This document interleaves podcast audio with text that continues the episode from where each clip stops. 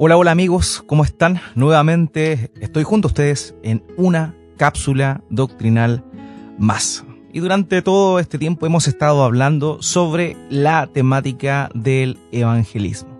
Sin duda hemos abordado muchos temas, muchos, eh, muchas cosas que tienen que ver con la evangelización, viéndola desde distintas aristas. Hemos hablado sobre la evangelización personal, contemplamos cómo el mismo Señor Jesucristo obró en función a la evangelización personal, pero también hemos contemplado ciertos elementos que tienen que ver con la evangelización pública. Es cierto que hoy por hoy dentro de lo que es la iglesia evangélica o el uso o la práctica de la iglesia evangélica, la evangelización personal es aquella que tiene eh, una preponderancia mayor. Sin embargo, en las escrituras nosotros podemos contemplar cómo es que está presente la evangelización pública. Y uno de los ejemplos más emblemáticos es, son los que el apóstol Pablo o los eventos que el apóstol Pablo tuvo, particularmente en la ciudad de Antioquía de Pisidia y también en la famosa Atenas, en su participación pública en el aerópago, aerópago, perdón, aquella eh, aquella aula tan importante para aquel entonces donde todas las novedades culturales se discutían en aquel entonces. Como lo mencioné eh, en un capítulo anterior, eh, ir al aerópago, aerópago era como básicamente hacer una charla de TED Talks. Básicamente era eso. Ahora, recordemos lo que el apóstol Pablo hizo y vamos a estar hablando nuevamente en función a cómo es que él tuvo una preocupación especial por las personas que iban a oír su mensaje. Hoy vamos a estar analizando su visita al aerópago que sale descrita en Hechos capítulo 17 versículo 22 al 31 y la, el título de este, eh, de este episodio es Evangelismo contextual. Bueno, cuando nosotros vemos la predicación del apóstol Pablo, descrita en Hechos capítulo 17, vemos que Pablo se interesa por lo que los oyentes que no eran cristianos pensaban. Y eso es interesante porque nuevamente nos lleva a meternos o nos invita a meternos en las estructuras de pensamiento de aquellas personas que van a estar oyendo el mensaje de Cristo de nuestros labios. Es importante esto porque la verdad es que en oportunidad de nosotros consideramos a nuestros oyentes que no son cristianos como verdaderos oponentes o enemigos, pero la verdad es que esto no es así. Toda persona que no cree en Cristo y que tenemos la posibilidad de compartir el Evangelio es un alma que necesita desesperadamente encontrar a su Salvador. A veces nosotros consideramos a estas personas como nuestros enemigos, pero en realidad el verdadero enemigo tanto de nosotros como de las personas que están sin Cristo es Satanás mismo y no nosotros. Nosotros somos aquellos que Dios ha comisionado y nos ha dado el ministerio de la reconciliación con el fin de llevarlos hacia Cristo. Entonces nuestro deseo debería ser, sin duda alguna, colaborar en la liberación de las personas que están cautivas del maligno y de ninguna forma eh, oponernos directamente a ellos como nuestros enemigos. Los atenienses, como les comentaba, según lo que nos muestra el versículo 21, tenían un amor por la novedad. Ellos les encantaba oír las nuevas tendencias filosóficas que se discutían en el mundo conocido de aquel entonces. El público que estaba presente en el auditorio del aerópago básicamente estaba constituido de epicúreos y estoicos. Ahora bien, la presentación del apóstol Pablo que vemos ahí en esa oportunidad es una presentación intelectual porque utiliza conceptos que eran propios del el lenguaje del aerópago, pero también tiene una forma clara y fácil de entender para la audiencia que estuvo en esa oportunidad. El apóstol Pablo conocía su auditorio y es por eso que les habla en el lenguaje que ellos entienden conforme a su lectura. Entonces es importante esto porque nos desafía a nosotros a involucrarnos mentalmente en la forma cultural también en la cual las personas eh, se, se manejan el día de hoy. Y esto es relevante. Por ejemplo, en el versículo 28, él menciona la frase. Él dice, en él vivimos, nos movemos y existimos.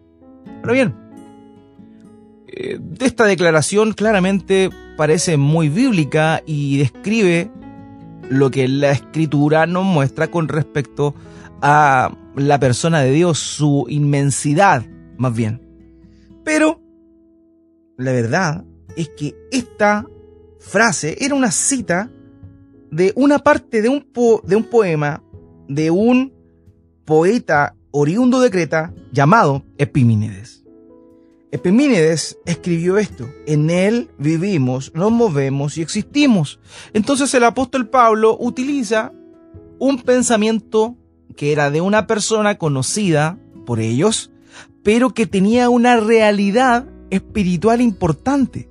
Fíjese que incluso este hombre, no siendo creyente, Epimínides, escribió esto que realmente refleja cómo es Dios.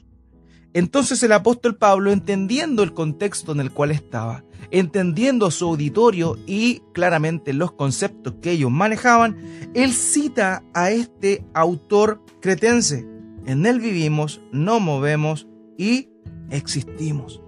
Entonces ver esta cita ahí nos muestra claramente la intención de Pablo. Pablo estuvo preparándose para poder eh, llegar al auditorio del aerópago y que las personas que estaban ahí pudiesen entender al Dios que él estaba presentando. Y esto muestra un esfuerzo de parte del apóstol Pablo.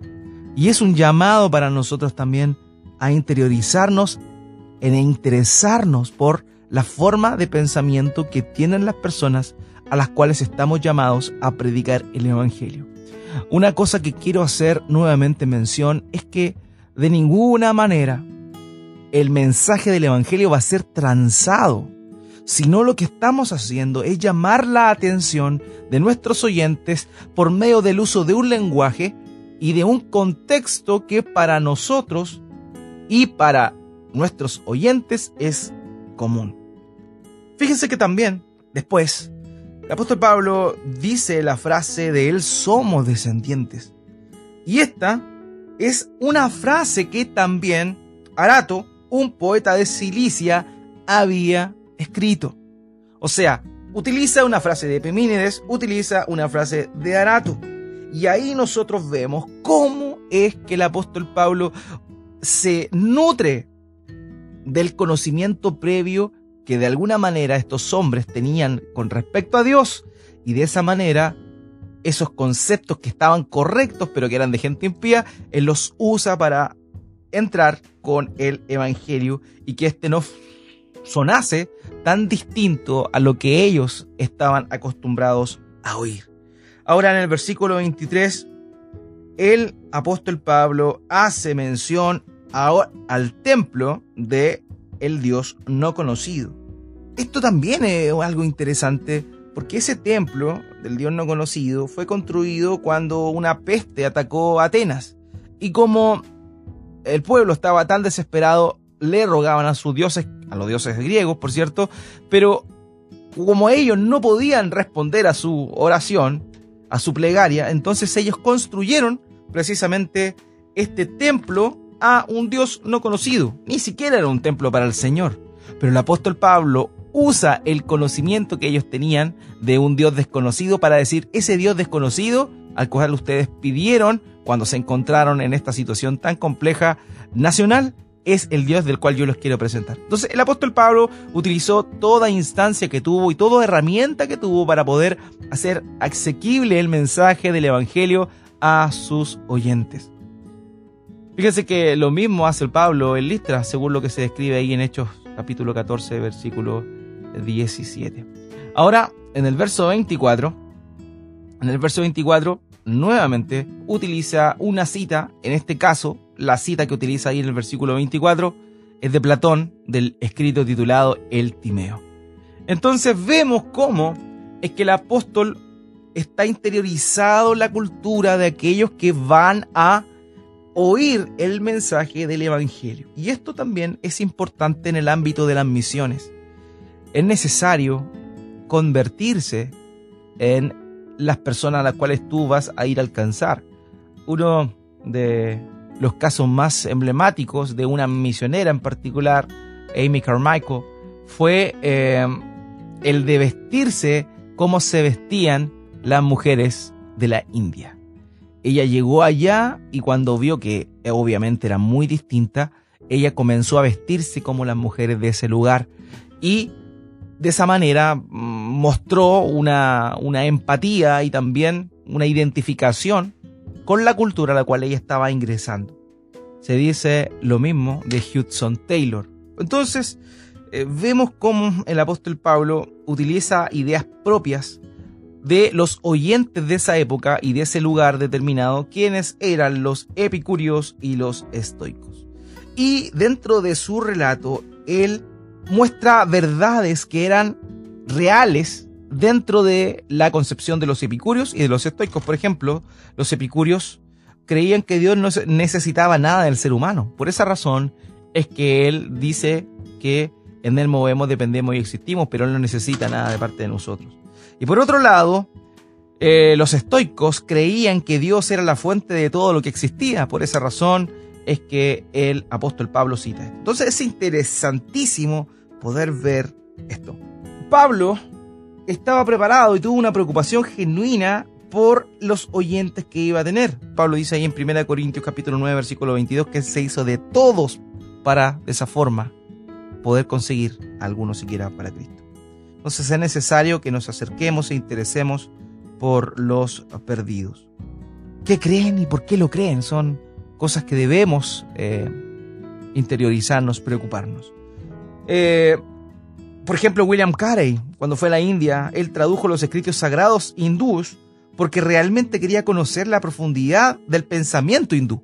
Y eso incluso, fíjese que lo llevó a traducir los libros sagrados que ni siquiera eran de, la, de Dios, sino que eran de las divinidades paganas de los hindúes.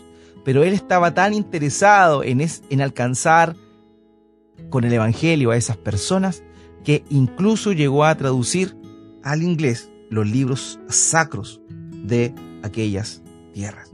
Por eso debemos procurar tener ese interés y a la vez comunicarnos con la sociedad actual, de modo que el Evangelio que estamos predicando llegue a todos y de una forma comprensible. ¿Cómo le vamos a predicar a un comunista?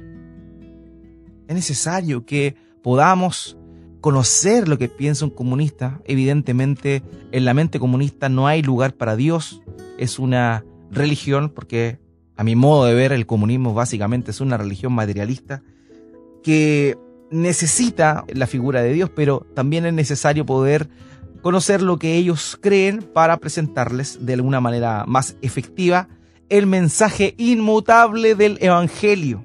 El Evangelio no cambia.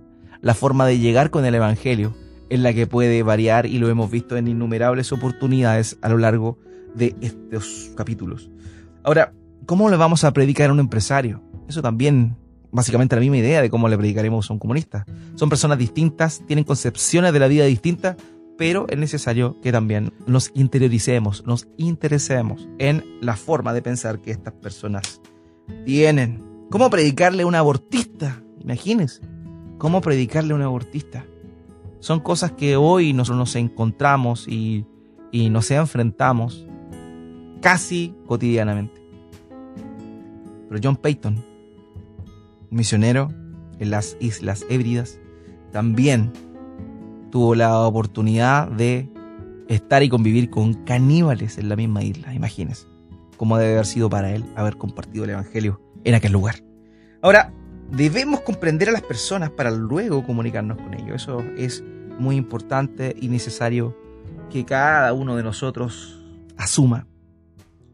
Necesario entrar al corazón, como lo hemos visto, pero también entrar a la mente y a la cultura de las personas para que nuestro parlamento sea entendible y que el mensaje del Evangelio sea diáfano en los oídos de las personas que están escuchando. he tenido la posibilidad de ir a predicar a la calle y una de las cosas que, que toda esta serie de, de meditaciones, estas cápsulas doctrinales ha producido también es un cambio en la forma en cual uno está predicando. La verdad es que en Chile estamos viviendo una etapa muy, muy difícil, compleja, una crisis social importante que ha desestabilizado eh, a este país. Y la verdad es que hay palabras que de pronto uno ha oído con gran, eh, con gran reiteración. Por ejemplo, la palabra dignidad eh, es una palabra que se ha empleado o también el concepto de justicia en fin, un sinnúmero de, términos que, hoy son manoseados por una, una, una causa o más bien una ideología. Pero esos mismos términos, esos mismos conceptos, concepto de dignidad, ¿por qué el hombre tiene dignidad? ¿Por qué el hombre tiene dignidad inherente en sí? ¿Por qué el hombre busca la dignidad? ¿Por qué merece dignidad? Son conceptos que provienen de la imagen de Dios esculpida en el corazón del hombre. Y eso es una entrada también para que nosotros Comencemos hablando de la condición caída del ser humano para luego caer en el Evangelio. También el concepto de justicia, muchos demandan justicia, muchos demandan eh, igualdad y la verdad es que la igualdad en el juicio existe desde la perspectiva de Dios. Dios no hace acepción de personas con respecto a su juicio. De manera que también ahí en este concepto de justicia tenemos una entrada para poder proclamar el Evangelio. También se da en otros contextos, términos que estamos eh, eh, oyendo, por ejemplo, la gratuidad. Hoy se está velando por educación gratis, salud gratis, perfecto, gratis, pero nada es gratis. Todo le cuesta a alguien. En tu caso, o en el caso mío, nuestro perdón costó la vida del Señor Jesucristo. De manera que de esa forma al contemplar nuestra cultura, la situación histórica en la cual estamos viviendo, debemos meditar, rogarle a Dios que nos dé sabiduría para poder de esa manera compartir el Evangelio y generar estos nexos o estos puentes que la otra vez les comentaba, para que el Evangelio llegue de una manera directa, clara y sencilla a los oídos de estas almas sedientas. Muchas de ellas rogarán al Señor, volverán a Él, se arrepentirán de sus pecados, pero también otros quizá no lo harán. Hasta la próxima oportunidad.